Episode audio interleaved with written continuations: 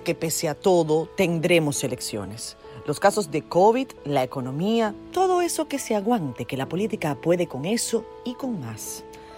Así las cosas. Faltan solo días para elegir a un nuevo presidente y a un nuevo Congreso en tiempos de coronavirus. Hoy, en Siendo Honestos, ponemos el ojo en la Diputación de la Circunscripción 1 del Distrito Nacional, a la que se le conoce por ser una joya codiciada. Aquí, dicen, prima el voto consciente y también son muchos los votos en cuestión. Tendremos a tres invitados que comparten familias que han sido parte de la historia contemporánea de República Dominicana y ellos hoy buscan escribir su propia historia.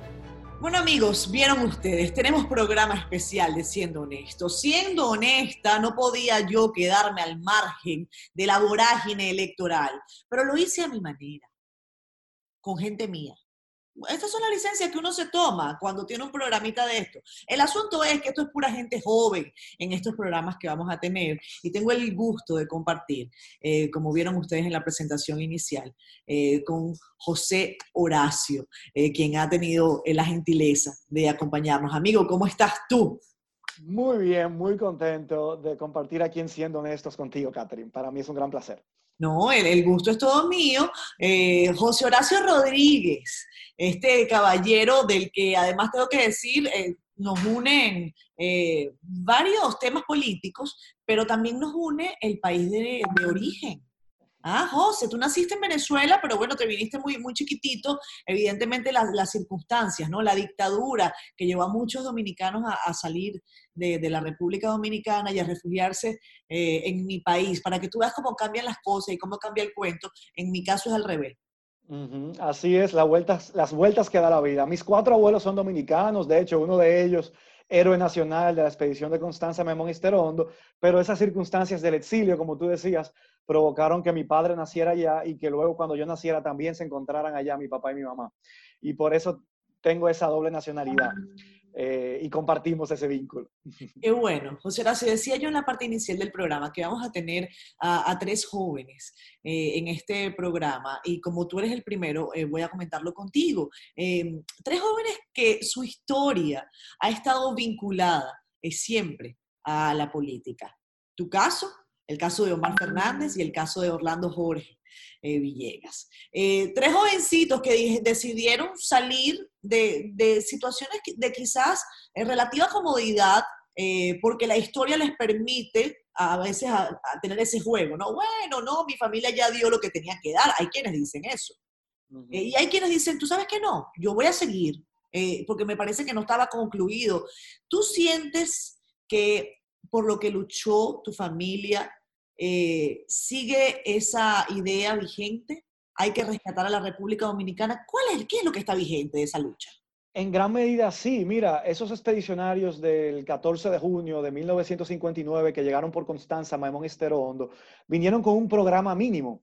Ellos lograron, a pesar del fracaso militar de esa expedición en la que vino mi abuelo por Maimón, eh, ellos lograron encender la llama augusta de la libertad, como dice el himno del 14 de junio porque permitieron inspirar a toda la generación y la juventud de su época para que se atrevieran a envalentonarse y a organizarse para derrocar la dictadura. Y por eso ellos lograron em, ese, eso que estaban buscando, que era que en República Dominicana podamos elegir libremente a nuestros gobernantes, que se respeten los derechos básicos de la población, los derechos civiles y políticos, la libertad de expresión.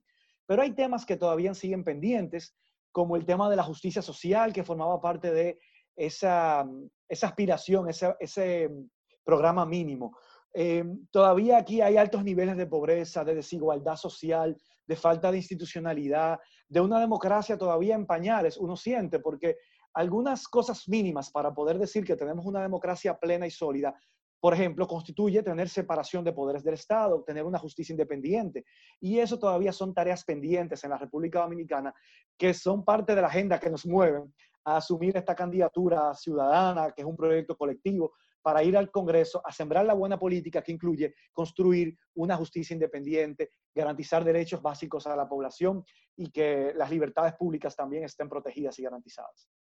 José Horacio, en el programa anterior nosotros tuvimos el, gusto de conversar eh, con Guillermo Moreno, quien es el aspirante a la presidencia de la República por tu partido, por Alianza País. Eh, tú hablas de ese, de ese país posible y de la, y de la buena política, ¿no? Eh, y yo quiero preguntarte, porque no pude hacerle esta pregunta a, Guillermo. Tú sabes que Guillermo habla mucho. Yo ya, como soy, digo que soy de su familia, ya yo le digo Guillo. Eh, el asunto es, hay que, la política también llama en muchas oportunidades a ser pragmáticos, ¿no? Y y yo a veces veo desde la perspectiva de los partidos minoritarios, porque Alianza País es un partido todavía pequeño, es un país que no es un partido de masas, y, eso lo sabe todo el mundo.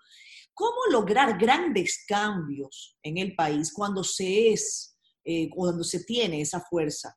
Eh, minoritaria, por decirlo de alguna manera, porque es un partido que, que puede mover muchas voluntades, pero que a fin de cuentas no es un partido de masas. Yo creo que eso es un proceso de construcción progresiva y por eso nosotros este último cuatrenio tuvimos un diputado, que es Fidelio Despradel, que creo que ha hecho un ejercicio excepcional de la función legislativa y la meta para la que estamos trabajando ahora es tener un bloque congresual, tener un bloque de más diputados que permitan demostrar... Ustedes por lo menos tener? Ojo no, por lo menos 10 o 15 diputados y nosotros tenemos ya las provincias del país donde hemos ido ubicando nuestras fortalezas. Y estamos trabajando para eso. Para hicieron la tarea, hicieron su tareita. Claro, totalmente, que se pueda hacer una oposición sana desde el Congreso Nacional necesaria, tener un Congreso más plural, más equilibrado y ahora hay una gran oportunidad para lograrlo, porque por primera vez en la historia de nuestro país, en la historia electoral, no habrá arrastre lo que significa que cada ciudadano puede elegir en libertad por el candidato presidencial, senatorial y de diputado de su preferencia, sin que el partido se adueñe del voto. Por eso yo siempre, y no me canso de repetirlo, un Congreso más plural y un Congreso más equilibrado fortalece la calidad de nuestra democracia. Yo veo que si vemos la historia de nuestro país, los mejores gobiernos que hemos tenido han tenido en común que han tenido un Congreso que les hace contrapeso. Y eso es lo que estamos trabajando para lograr. Y además también esas transformaciones se tienen que lograr a través del empoderamiento de la ciudadanía. La clase política por sí sola no podrá provocar los cambios que se necesitan si no hay una ciudadanía empoderada, comprometida y movilizada, exigiendo y demandando esos cambios. Por eso parte de la forma de hacer política que nosotros hemos implementado es a través de hacer educación ciudadana educando a la ciudadanía, porque solamente así la ciudadanía se empodera para estar consciente de cuál es la necesidad de esos cambios estructurales que necesita la sociedad para construir un estado de mayor bienestar general, para construir una, una justicia más independiente en condiciones de investigar y sancionar la, corrupción que nos empobrece a los dominicanos y a las dominicanas y que ya se ha demostrado a partir de la Marcha Verde que es una preocupación importante del pueblo dominicano, no como se creía antes, que a la gente no le importaba eso. Ya yo creo que se ha adquirido la conciencia de que cuando se roba, todos nos hacemos más pobres y que necesitamos tener un régimen de consecuencias para enfrentar esos altos niveles de corrupción y de impunidad. José Horacio Rodríguez está en la calle haciendo campaña desde hace algunos meses y, yo quiero preguntarte, porque he visto en el rol de los, de los nuevos candidatos, eh, esa, esa dinámica que te da la calle, que no te la da muchas veces el ejercicio ni siquiera de, la manifestación responsable, seria, que no te la da tampoco el ejercicio del estudio, de la parte académica, eh, ni tampoco de los grandes círculos de, por decirlo de alguna manera, de intelectuales. No, me refiero a cuando tú tienes que enfrentarte con los problemas de la gente en la calle, cuando la gente te dice, es que no tengo agua, José Horacio, es que no tengo luz, es que resulta que es que nos están matando, porque es que la inseguridad no tiene, eh, no da tregua. Cuando te hablan de esos problemas eh, y desde esas perspectivas, ¿cuál ha sido tu, respuesta? Y sobre todo ante, ante la pobreza, José Horacio, porque en la República Dominicana para nadie es un secreto, y esto no es nada más relativo a esta, a esta bella nación, eh, sino a toda América Latina, ¿no? Eh, ¿Cómo nos han mal acostumbrado al DAO? Al que resulta que es que, bueno, yo voto por ti si tú me das 500 pesos, yo voto por ti si es que tú me das eh, dos fundas de arroz. ¿Cómo, cómo, se, se combate con eso? Esa es justamente la principal diferencia de esta propuesta de nuestra candidatura frente al resto. Nosotros estamos hablando de hacer buena política. ¿Y en qué consiste la buena política? Bueno, la buena política es una acción colectiva por el bienestar colectivo.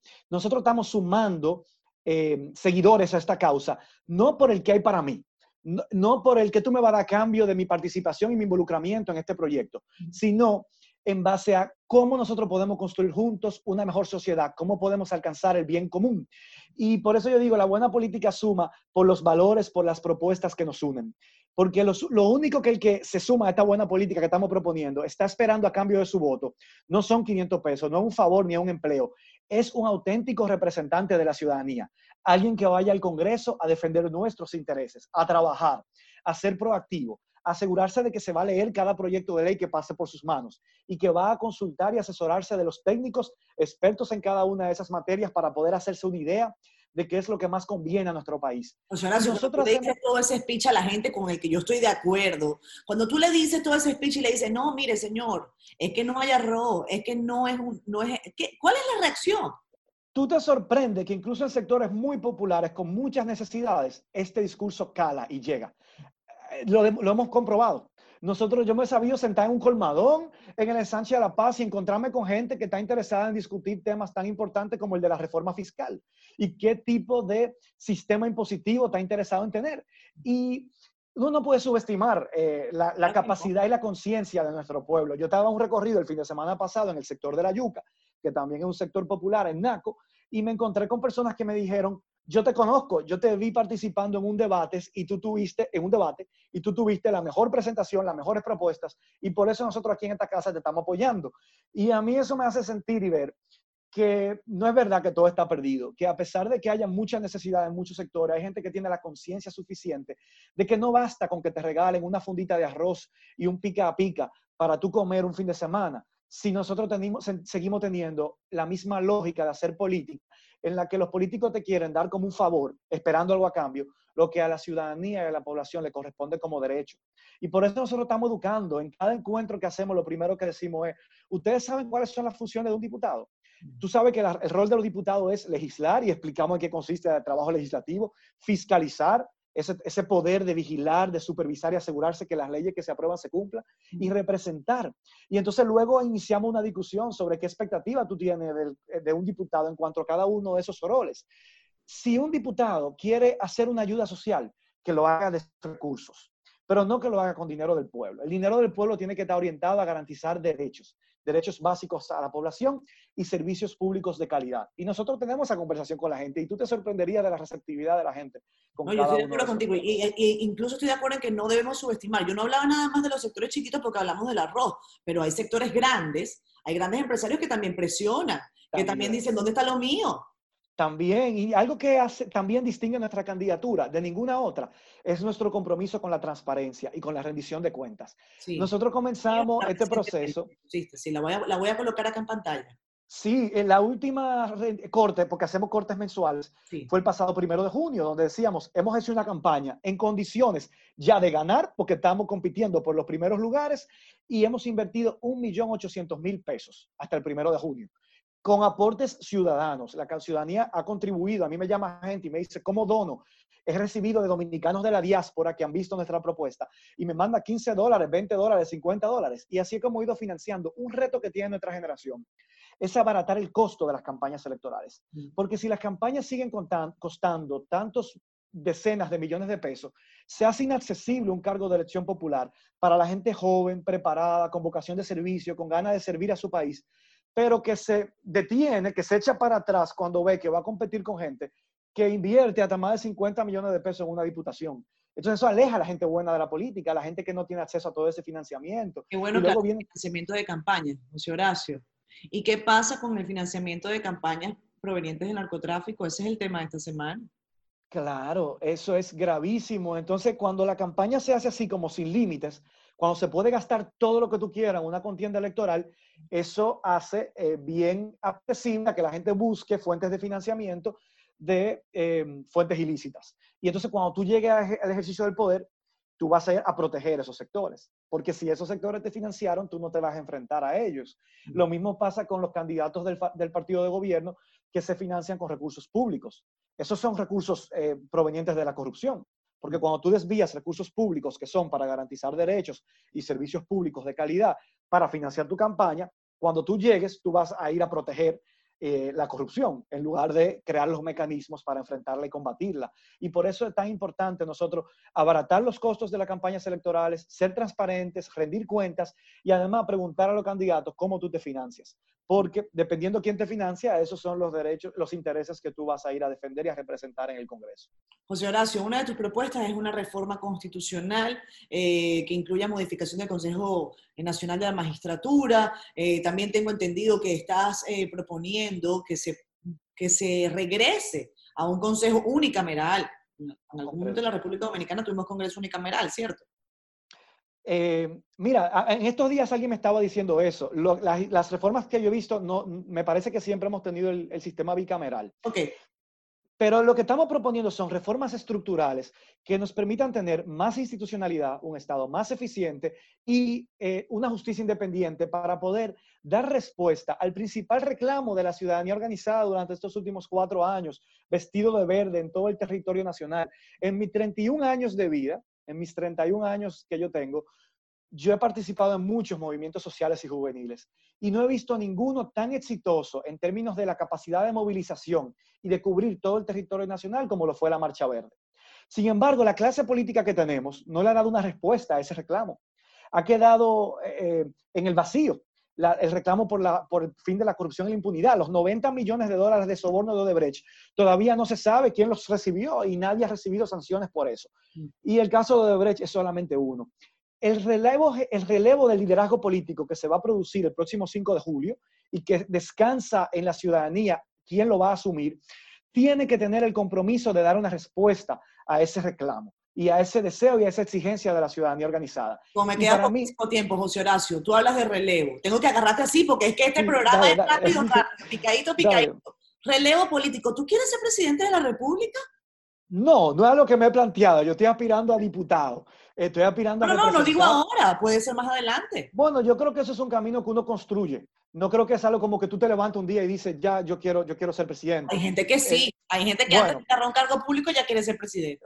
No es mi caso. Si el camino y nuestra trayectoria política nos lleva hasta allá, pues enhorabuena, si es lo mejor para el país.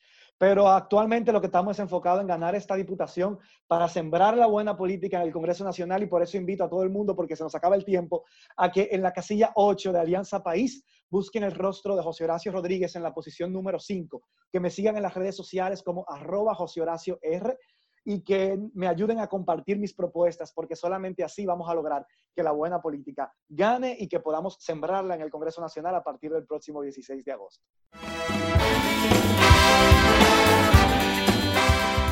candidatos jovencísimos, pero no por eso, eh, con poca experiencia, a la diputación del, de la circunscripción 1 del Distrito Nacional. Me refiero ahora a Omar Fernández. Está con nosotros, amigo. ¿Cómo estás tú? ¿Qué tal, Catherine? ¿Cómo te va? Qué placer estar por acá, de verdad. Muchas gracias por la oportunidad. No, el placer es todo mío. Eh, me gusta tenerte en este espacio. Decía en la parte anterior que estas son las licencias que uno se puede dar cuando tiene programas. Invitar a candidatos a los que uno eh, le tiene particular aprecio o particular interés. Eh, en tu caso son las dos cosas. particular aprecio porque para nadie que me conozca es un secreto que una de, uno de mis primeros trabajos fue en la Fundación Global Democracia y Desarrollo en el Festival de Cine y ahí compartíamos hasta en los ascensores, en los eventos, y, te, te, vi desde hace, bueno, tengo 10 años ya acá en el país, así que mucha agua ha corrido. Eh, ¿Tú tienes 28 años, Omar? 28 años de edad. ¿Y, cómo te estás preparando para este proceso, eh, Omar? Yo quiero, quiero que me digas francamente, sinceramente, siendo honestos, eh, cómo está el panorama, cuáles son las eh, posibilidades que tienes de estar en el Congreso de la República a partir del 16 de agosto? Bueno, Catherine, este, para nadie es un secreto que esta ha sido una campaña rarísima, es decir, probablemente la más extraña de la historia. Así es. Justamente por el tema del, del coronavirus, que como bien saben, diríamos, la materia prima de toda campaña política es la gente y, y, trabajar de la mano de la gente. Y uno promueve justamente lo contrario, el distanciamiento físico y demás, y entonces trabajar con la gente no es tan fácil como en cualquier otra campaña. Es decir, eh, hemos tenido que innovar, hacer muchas cosas distintas, comunicación diferente a través de redes sociales, medios tradicionales y eso, y la verdad que ha sido muy extraña la campaña. A pesar de, siento que hemos logrado construir un equipo lindísimo de mujeres, de hombres, de jóvenes, con un criterio parecido al nuestro de por qué queremos ir al Congreso. Hemos eh, llevado hacia adelante esta campaña combinando dos cosas fundamentalmente. El trabajo social y comunitario de la mano de la gente con ideas, proyectos y una propuesta legislativa que dice claro por qué aspiramos a ser diputados y por qué queremos ir al Congreso. Al día de hoy me siento, diríamos, eh, muy confiado de que hemos logrado consolidar nuestra candidatura. Pienso que seremos uno de los seis agraciados de ser diputados por esta circunscripción número uno a partir del 16 de agosto. Y siento que la campaña que hemos logrado construir ha sido una campaña sobre todo basada en propuestas de la mano de lo que de verdad necesita la gente. Y es ahí donde ha sido nuestra gran fortaleza. ¿Qué es lo que necesita la gente, eh, Omar? Bueno, nuestras propuestas van de la mano con temas como seguridad ciudadana. Lo he segmentado aún más. Seguridad hacia la mujer, empleo, emprendimiento, economía, medio ambiente y sostenibilidad. Y ahora por el tema del coronavirus, un tema que me ha llamado profundamente la atención, que es el tema de la alta tasa de informalidad en la República Dominicana. Eh, estos son de los temas principales que hemos llevado hacia adelante, sin, sin, dejar de pensar, obviamente, la creación de un fondo especial para envejecientes y algunos temas particulares que también son de alta preocupación para la circunscripción número uno. Fíjate, Omar, que, que tú estás eh, como candidato eh, por la Fuerza del Pueblo, organización eh, que preside tu padre, el, el, expresidente Fernández, a quien tuve la oportunidad de, de, entrevistar hace algunos días, y fue una entrevista muy buena. Invito a todos los que no la hayan visto que, que vayan a verla. Eh, porque fue un ejercicio interesante de, de, de conversación. ¿Te, ¿Te, gustó a ti, no? También. Me encantó, fabulosa. Qué bien. Qué bien. Y, y, quiero preguntarte, desde la Fuerza del Pueblo, bueno, ustedes tienen en este momento eh, un liderazgo en el Congreso de la República eh, de estos diputados que decidieron, junto a tu padre, salir de las filas del Partido de la Liberación Dominicana y constituirse en esta nueva eh, organización. Sin embargo, siguen siendo un grupo parlamentario eh, minoritario con relación a lo que hasta ahora hay en el Congreso. ¿Tú crees que eso se va a mantener así? ¿Cuáles crees tú que van a ser las proporciones que vamos a ver más adelante? Te lo digo porque para hacer grandes transformaciones se requieren o partidos de masa o grandes acuerdos. Eh, ¿Cómo lo ves? Ciertamente pienso, Catherine, que el Congreso que se avecina es probablemente el más diverso de la historia. Es decir, se agrega una nueva fuerza, la fuerza del pueblo, que tendrá una matrícula interesante de diputados y diputadas ahí dentro también, lo que provocará, primero, que no haya ningún partido con una mayoría tan grande como que no necesite otro partido para lograr cosas ahí dentro, pero también otro partido, este, diríamos que se agrega, como ya dije, la fuerza del pueblo, que hace necesario el consenso y el diálogo constante dentro del Congreso. Es decir, eh, ahí ni se aprobarán leyes, ni se modificarán leyes, ni se aprueban préstamos, ni se fiscaliza bien, ni una serie de cosas, si no logramos ponernos de acuerdo. Es, un reto interesantísimo, sobre todo porque debemos recordar que de los 190 diputados en total que hay dentro, diríamos, son 190 criterios distintos. Y entonces hay que aprender a pensar por momentos uh, y entender que es importante dejar colores, banderas, partidos a un lado en aras de que se aprueben cosas que vayan de pro del desarrollo de la República Dominicana, no del individuo. Entonces, en ese sentido, eh, sé que es un reto importante por delante, también sé que lamentablemente no los 190 pensaremos igual, pero me conformo con ser uno de los pocos que sí vaya con un criterio claro de lo que hay que hacer ahí dentro para que las cosas sucedan. Omar, cuando tú ves ahora el Congreso de la República, eh, si tú pudieras describirme en una palabra, como un, como un yo creo que hasta, es hasta un tema hasta emocional. Eh, cuando tú ves ese Congreso y ves una sesión parlamentaria, ¿qué, ¿cómo te luce? ¿Cómo te sientes? Bueno, yo debo ser justo en el sentido, Catherine, de que tampoco podría decir que todo es absolutamente malo. Ahí, ahí dentro, ahí dentro hay este, honorables diputados que sí tienen claro el por qué están allá y defienden las mejores causas en la República Dominicana. Ahora, lamentablemente hay otros que no, eh, es el caso de, que, que, pudimos ver hace unos días, algo que sucedió ahí dentro, que, que realmente deja mucho que desear. Eh, por suerte, yo más, yo más que promover, que para afuera que van, promuevo, qué bueno que llegamos algunos, ¿verdad? Para cambiar las cosas ahí dentro y sobre todo dar lo mejor de sí, eh, para que las cosas empiecen a ser de una manera diferente. Fíjate, Omar, que, que tú tienes como eslogan de tu campaña una nueva historia y mejor. Una historia nueva y mejor, sí. Eh, ¿De qué se trata? Sabes que es un eslogan eh, que lo hice con la idea, evidentemente, de promover una historia nueva y mejor para los jóvenes, para las mujeres, para los envejecientes, para los discapacitados, para toda su diversidad, diríamos, de la circunscripción número uno. Porque en realidad es a lo que abogo. O sea, la idea que tengo y la razón por la, fundamental por la que quiero ser diputado es porque quiero algo nuevo y mejor para todo el mundo, su diversidad, para los que voten por mí y para los que no voten por mí también. Entonces, en ese sentido, he querido construir ese mensaje, diríamos, de esperanza, de que realmente viene algo nuevo para la gente y sobre todo que va a mejorar su situación actual para que vivamos cada vez en un país mucho más competitivo, más desarrollado y más oportunidades para todos y para todos. Yo, yo te veo y cuando, cuando levantas la mano y utilizas esta, este, esta, este juego de, de, de la, esta capacidad corporal, no puedo dejar de pensar en, en tu papá y en la forma en la que, en la que se dirige. Y, y, quiero preguntarte sobre eso porque entiendo que es una pregunta reiterativa, pero no por eso que eh, deja de ser importante. La barra en tu caso es muy alta. Eh, tú eres abogado también de la República Dominicana eh, y, y, entiendo yo que no tenías la, la intención de, de, incursionar en política sino hasta hace un tiempo para acá. Eh, desde esa perspectiva, ¿cómo te estás preparando? Eh, porque el compromiso es grande, la responsabilidad es aún mayor. Esa charla padre-hijo, ¿cómo se está llevando a cabo en estos días? Catherine, te confieso que realmente tanta charla no ha habido en estos días porque fruto del trajín diario y del afán de él en su campaña y yo en la mía, lamentablemente no hemos podido comunicarnos tanto como quisiéramos. Este, sin embargo, yo he sentido mucho apoyo de parte de mi padre, de mi madre también. Siempre la menciono. Qué bueno que siempre la menciones, estoy de acuerdo. Claro, claro que siempre la menciono porque muchas personas me preguntan, ¿y tu papá cómo está? Es que a tu mamá nadie la menciona, ¿qué es eso? eso es correcto. Este, y realmente yo he sentido mucho apoyo de parte de mi padre. Sin embargo, a pesar de que yo sé que a veces me trazan una barra muy alta y de que se habla como el papá y que se escuche de nuevo y que esas cosas, este, yo estoy claro realmente de que yo no soy Leonel, yo soy Omar y entonces tengo mi propia manera de hacer las cosas, mi propio sello, mi propia marca. Y en realidad lo que aspiro no es a hacer una versión este, pequeña de él, sino una versión hasta mejorada de él y dar lo mejor de mí para que la República Dominicana siempre sea un país de mucho más oportunidades para todos. Omar, hablamos ahora de propuestas, pero antes de eso, ya que estamos hablando de, del partido, de tu padre, quiero recordar un, un tuit que a mí particularmente me llamó mucho la atención y lo tengo guardado desde el momento en que lo insiste, porque dije, cuando hable con Omar se lo voy a preguntar. Eh, porque estos tweets abstractos, a mí me gusta que me digan quién es quién. Tú dices, y lo van a ver en pantalla. Dice, me despido esta noche de los engreídos de Palacio utilizando nuestra consigna del 2004, EPA fuera que van. Ese fue el mensaje que tú colocaste eh, hace algunos meses. ¿Cuáles son los engreídos de Palacio?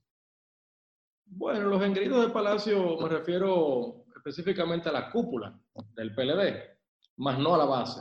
Eh, sí debo reconocer aquí, eh, volver a decir que nuestros compañeros de la base del Partido de Liberación Dominicana han sido quienes siempre nos han acompañado a subir, al, al, diríamos, las escalinatas del palacio, pero que también siempre han gobernado de la mano de Leonel, de mi padre, y de todos nosotros. De hecho, son aquellos con los que aspiramos a volver a gobernar otra vez. Por eso justamente eh, el mensaje claro de que no cambien cuatro años por dos meses, justamente ahora que ya estamos a pocos días de las elecciones. Eh, en cuanto a, diríamos, a, los engreídos de Palacio, me refiero realmente a la cúpula, me refiero a algunos compañeros que lamentablemente se desviaron del camino correcto, no han comprendido el mensaje o la, o, la, o la, razón por la que existió ese instrumento de la democracia para la República Dominicana. Y es por eso que lamentablemente nos desprendimos y nos desprendimos de, de, de ese partido. Algo que nadie nunca previó, obviamente no queríamos eso, no era algo que deseábamos, este, pero se ha dado, se cierra una puerta, pero se abre otra mucho más grande, nuevas oportunidades, nuevos retos para echar ese adelante. Omar, eh, la política está llena de momentos que generan, como, como todo, satisfacción, pero también eh, otros momentos que son duros, difíciles. Y te digo que particularmente las campañas electorales en muchos momentos se caracterizan por una guerra de acusaciones, se caracterizan por incluso este, insultos eh, descalificativos, e incluso situaciones personales que tocan eh, el centro de lo que es uno, de la familia. Eh, ¿Tú te has sentido lacerado últimamente o, o recientemente por, por, la política? No sé si lacerado sería la palabra, también es un tema de costumbre, Catherine. Es decir, llega un momento, llega un momento, es una talla más para un tigre. Llega, llega un momento en que sucede tanto y uno escucha tantas cosas y ve tantas calumnias, sobre todo, en que lamentablemente uno llega a acostumbrarse, uno desarrolla un poco de piel de cocodrilo, ¿verdad? Y ya las cosas este, uno empieza a asimilarlas de una manera distinta. Sin embargo, uno es un ser humano, uno tiene corazón, y uno no, no es que uno deja de sentir. Obviamente hay momentos en los que uno eh, considera muy injusto el que puedan culpar a una persona sin siquiera una prueba clara de, de, de por qué tú dices esas cosas. Es por eso justamente que yo eh, como no me gusta ese tipo de política, y lamento mucho ver, de hecho, una situación que veo entre los otros dos partidos distintos al mío, que tienen un dime directo con situaciones este, feas, de verdad, y acusaciones de todo tipo. Sí, estamos hablando del tema de la, el tema de la semana es la, la campaña eh, que hay entre el PRM y el PLD de quién tiene más candidatos financiados por el narcotráfico. Dios mío, pero pensar siquiera en una cosa así verdaderamente es preocupante. Es una campaña que no me gusta, no, no creo que suma nada positivo. En este último tramo, lo que hay que darle a la gente, pienso que es certidumbre, eh, propuestas claras, por qué quiero ir allá, eh, qué te propongo, qué te llevo, y no estar en esas descalificaciones de que si, de cuál partido tiene más narcotraficante que le financia su campaña. Pienso que esa no es la campaña ideal. Eh, por eso en mí no han visto, ni en mi padre tampoco, descalificaciones de tipo personales, este, que sobre todo que hieran la dignidad y el honor de las personas, y por el contrario, siempre con altura y siempre con las mejores propuestas para la nación. ¿Qué crees tú, Omar, que es lo que hace falta eh, en la propuesta de un diputado de la circunscripción 1? Eh, ¿Cuál será el primer plan, la primera quizás propuesta de ley eh, que salga de tu equipo de trabajo? En caso de que logres la diputación, claro está. Claro, si con la ayuda de Dios y el favor del pueblo salgo electo diputado, tengo un proyecto interesantísimo que se llama Piel, así mismo como la piel. Eh, es un nombre que lo que significa es Programa de Impulso Empresarial y Laboral. Es un proyecto de primer empleo para jóvenes 18 a 28 años.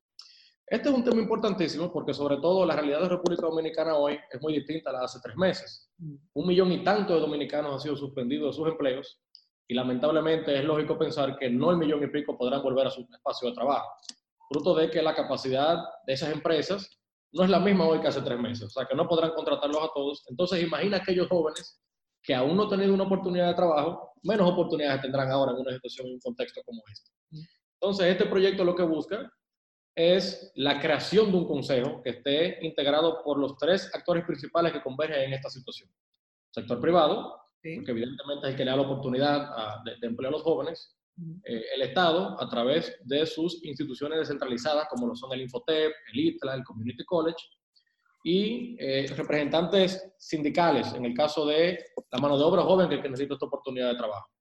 Entonces, la creación de este consejo lo que busca es que exista un diálogo constante, fluido, y sobre todo que se asuman compromisos entre las partes de que, recuerda que aquellas instituciones como el Infotep de lo que se encarga es de egresar técnicos profesionales en distintas áreas, listos para insertarse en el mercado laboral. Lo que sucede en el día de hoy es que como no existe ese diálogo entre el sector privado e instituciones, egresan personas que no es lo que necesita el sector privado. Un divorcio, exacto. Es correcto. Entonces, si sale, claro, un técnico electricista, un técnico en plomería, un técnico albañil, no necesariamente es lo que, es lo que necesita el sector privado en este momento.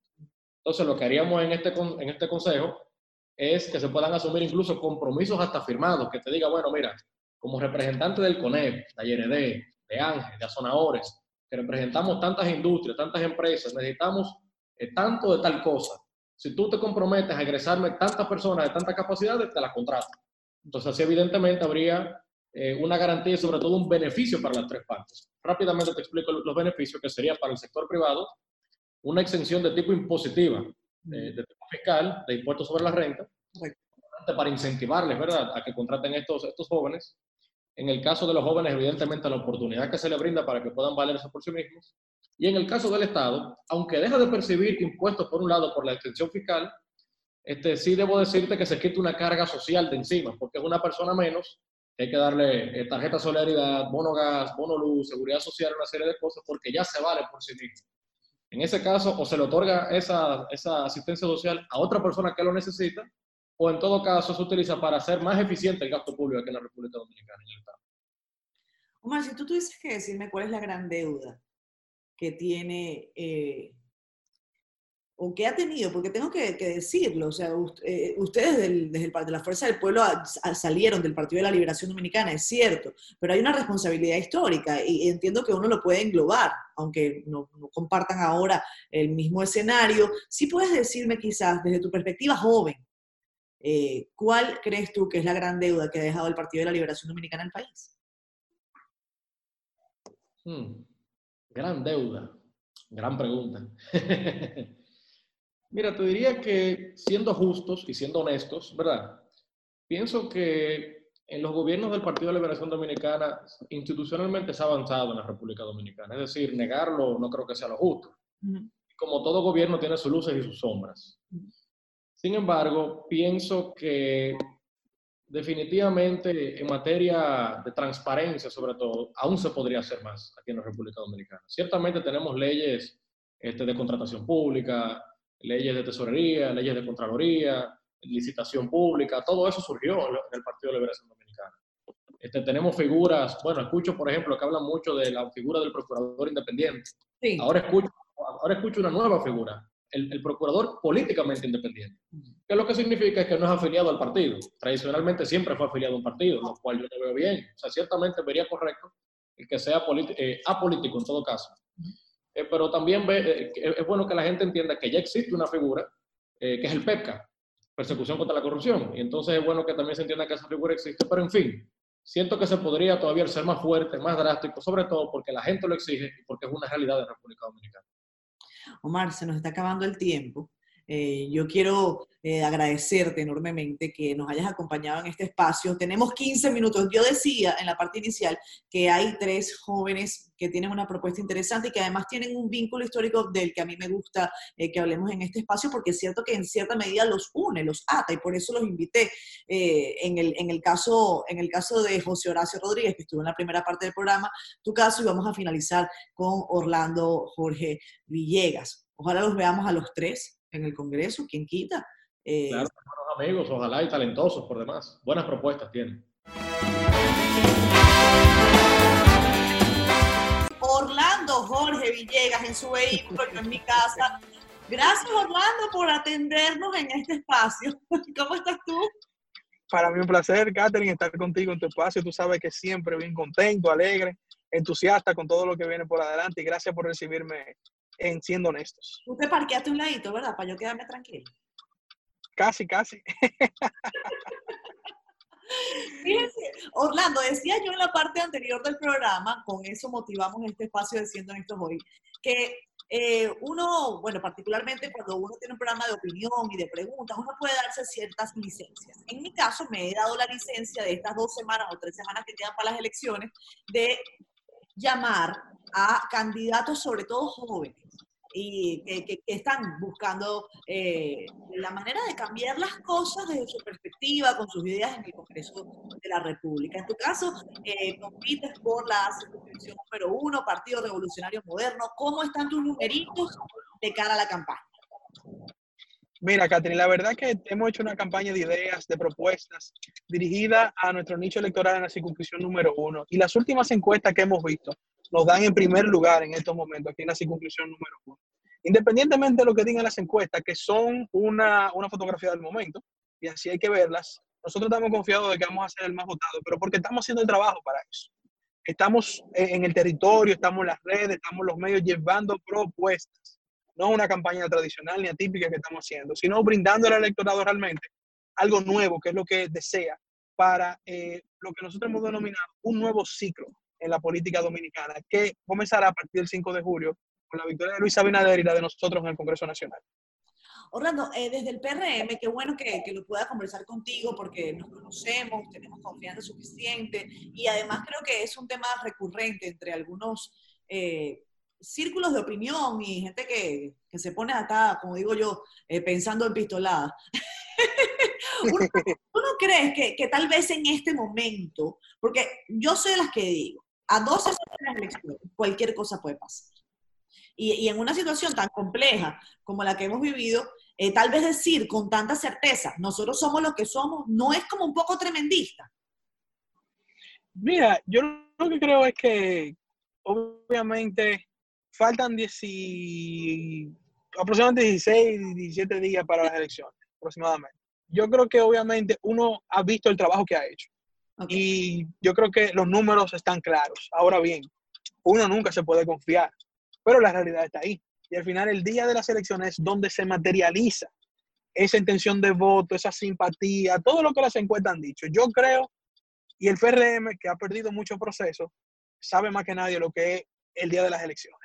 Entonces, nosotros obviamente estamos confiados porque vemos la simpatía, pero sobre todo se ha hecho el trabajo, que es lo importante, Catherine, porque no es nada más eh, ya, bueno, la encuesta no dio arriba, vamos a quedarnos sentados. No, que se sigue siendo trabajo como que uno está de último. Y esa lección la ha aprendido el PRM, ¿entiendes? Y aparte de eso, aparte de eso, de que le ha aprendido el PRM, nosotros estamos enfocados en un trabajo electoral muy importante, sobre todo sabiendo que vamos a estar en una situación particular que es el COVID-19 y que hay que ir preparado para votar con distintos aspectos de carácter sanitario. ¿Por qué Orlando Jorge Villegas va a ser un diputado diferente a, a, lo que hemos visto hasta ahora en el Congreso de la República? ¿Por qué tú crees que tú puedes aportar algo distinto en el Congreso, Orlando? Catherine, ahora mismo lo que está en juego en nuestro país es quiénes van a tomar las decisiones, no de los próximos cuatro años, sino fácilmente del próximo ciclo político. O sea, estamos hablando de quizá un ciclo de 20, 24 años.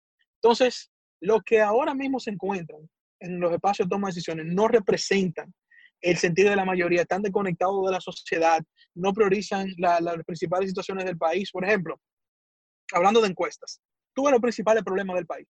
¿Qué han hecho los legisladores actuales para enfrentar los principales problemas del país? No han hecho nada. ¿Por qué? Porque no hay una agenda conectada con la sociedad. ¿Por qué Orlando Jorge Villegas va a ser diferente? Porque Orlando Jorge Villegas, primero, tiene una agenda legislativa conectada con la sociedad, primero con mi circunscripción y luego con temas de carácter nacional. Y segundo lugar, porque yo he sido una persona que como vengo del sector privado, creo en tres cosas. Objetivos, meta y resultados. Yo no voy al Congreso para hablar un micrófono y teorizar, ni a levantar la mano, ni soy un muchacho demandado.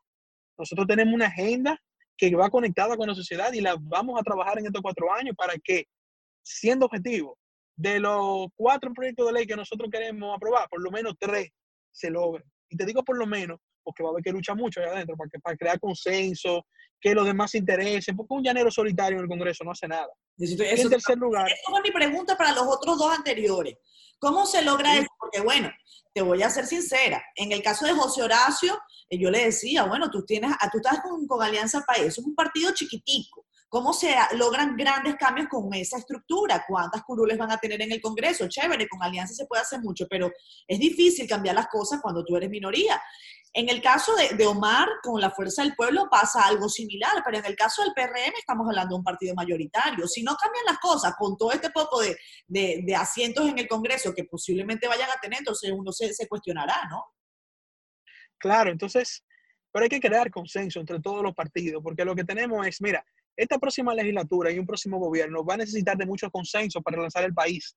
El que tiene agendas solas y particulares no va a llegar a nada, entonces al final no vamos a lograr cambiar nada y relanzar el país. Entonces, yo creo que eso, más otro punto que te quería tratar brevemente, el rol de representante de un diputado, que no existe en estos momentos.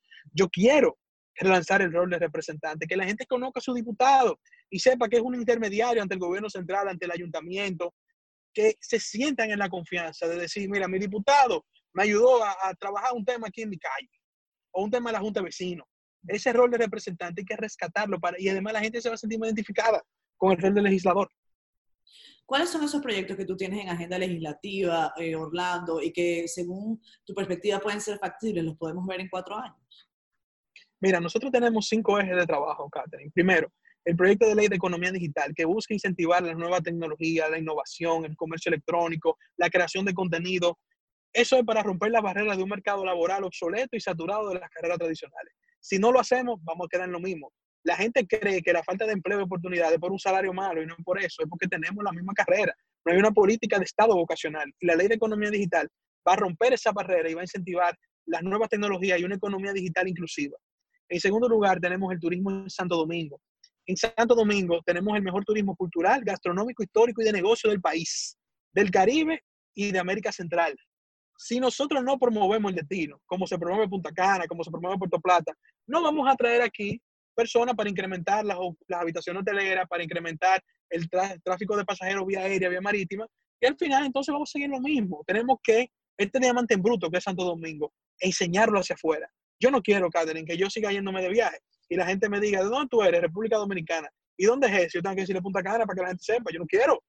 Yo no tengo nada contra Punta Cana, me encanta y me fascina, pero yo quiero que la gente conozca la ciudad capital, la primada de América, que sienta que hay un turismo diferente en el país. Tercer punto, tenemos un compromiso con la sostenibilidad. Y ahí tenemos dos puntos. Al aprobar la ley de residuos sólidos, que tiene mil años durmiendo en el Congreso, y modificar la ley de energías renovables del año 2007, que nosotros queremos que el país tenga seguridad e independencia energética con fuentes limpias. Pero hay que modificar la ley que tiene 13 años que no se toca. Como cuarto punto, tenemos seguridad y tránsito. Y ahí estamos proponiendo la creación de un mapa ciudadano con el Ayuntamiento del Distrito Nacional que el mapa tenga un mapa del tránsito, un mapa del crimen que te va a decir el comportamiento del crimen en los distintos sectores de la circunscripción 1 y luego del distrito, y un mapa toxicológico para medir los niveles de toxicología del agua y los residuos. Y por último, la ley de deportes, que igual tiene 15 años que no se ha tocado, y en 15 años nosotros tenemos la Arena del Caribe, una liga de fútbol, eh, el Clásico Mundial de Béisbol, deportes electrónicos, y necesita esa ley ser actualizada porque el deporte tiene que generar oportunidades en el país para reducir la brecha de, falta de oportunidades y poder entonces disminuir la delincuencia y otros temas. Esos son los cinco ejes, Catherine, que estamos trabajando. Pero aparte de eso, hemos asumido una agenda legislativa post-COVID-19 que busca proteger las empresas para que ante la apertura del país, una empresa que duró dos meses sin facturar no, no se encuentre con embargo, con congelamiento de cuentas, con, con, demanda de, de pago, eh, pasivos de alquileres, de energía eléctrica. Hay que hacer una agenda legislativa para que esas empresas ahora cuando abran no se encuentren en peor situación y terminen quebradas en vez de poder recuperarse. La situación que, que nos viene no va a ser, no, no va a ser bonita. Eh, Orlando, cuando motivamos este espacio también decíamos que ustedes tres eh, tienen una historia quizás común. Y es que los tres vienen de casas, de familia, con historia política. Eh, Omar Fernández, bueno, lo sabe todo el mundo, en tu caso, eh, tu abuelo, tu padre, y en el caso de José Horacio también eh, su, su, familia estuvo vinculada a, a, distintos movimientos. En el caso de José Horacio, tú sabías que es paisano mío, él nació en Venezuela. en la ah, no sabía. Sí, porque sus padres no tuvieron que huir de, de, la dictadura y entonces, bueno, tuvieron que, que estar allá. El asunto, cuéntame, en, cuando ustedes se sientan en la mesa, me refiero a tu padre, eh, tú, eh, ¿la política sigue presente allí? ¿O, o, de fútbol o de pelota o qué sé yo? Oye, tú sabes que en mi casa siempre el tema de mesa ha estado la política, siempre, siempre. Pero claro, no habla de otra cosa. Por ejemplo, mi papá y yo compartimos varias pasiones. Primero, el cine y, y las series. O sea, eh, cuando nos cruzamos, siempre, ¿qué tú estás viendo ahora? ¿Qué hay de nuevo? ¿Qué serie bajaste? ¿Qué serie estás tirándote? ¿Qué película hay? También hablamos mucho de deportes, nos encantan los deportes. Obviamente ahora no hay mucho de qué hablar de deporte porque no hay deporte. Exacto. Entonces, básicamente la conversación es de política. Hablamos de libros también. Hablamos de temas personales, de familiares, amigos. Pero la verdad, Catherine, que la política siempre está presente, y más en estos días, donde nosotros estamos 24-7 en esto. Y en el caso mío de mi padre, que a pesar de que es mi padre, pero nosotros nos vemos como, como panas, como amigos. La conversación política es un poco diferente, porque es también ya de, de como de amigo a amigo, de hermano a hermano, consejos, eh, orientaciones, de ya él que tiene experiencia, yo que estoy comenzando, y se vuelve muy interesante. Y él también me escucha mucho también cuando le digo mi opinión de temas que ya obviamente son de alto calibre político, pero que yo a veces entiendo que debo de decírselo, comentárselo, y él también me lo toma muy en cuenta. Orlando, ¿En dónde vas a estar el 5 de, de, julio? ¿En dónde esperas los resultados? Con Luis Abinader. Fijo. Sí. El principal proyecto de nosotros es que Luis Abinader sea presidente.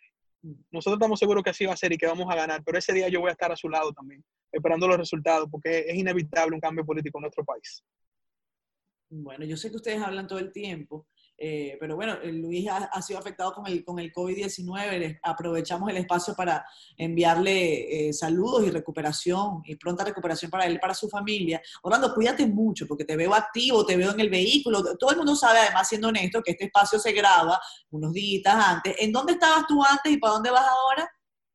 Sí, yo estaba hace unos minutos en Bellavista, en el sector del progreso específicamente, en un encuentro con comunitarios. Previo estaba en el kilómetro 8 anteriormente estaba en la zona universitaria y hemos votado hoy una agenda súper intensa. Ya ahora ya estoy llegando aquí a mi casa a continuar entonces con la agenda virtual, porque esto después de, del toque de queda es agenda virtual. ¿Tienes novia, que... Orlando? Orlando, ¿tú tienes novia? Sí, sí, sí, sí, tengo, tengo, tengo mi novia, Mónica Valverde. Y es muy comprensiva, eh, ¿verdad? Porque en estos muy, días... Muy, sí, sí, muy comprensiva. Sí, ella sabe que esto es parte de mi pasión y la verdad que le agradezco mucho su comprensión y sobre todo su apoyo a que uno pueda cumplir sus sueños y sus metas, incluyendo estas que son parte de uno, que es la política. Mira, tú sabes que con Juan Carlos Pichardo, cuando yo lo entrevisté en el programa, yo le hice esa misma pregunta, que si tenía novia, entonces me dijo, sí, me caso pronto. Yo le dije, me parece muy bien y me invitas a la boda, espero que me invites a la tuya. Claro que sí.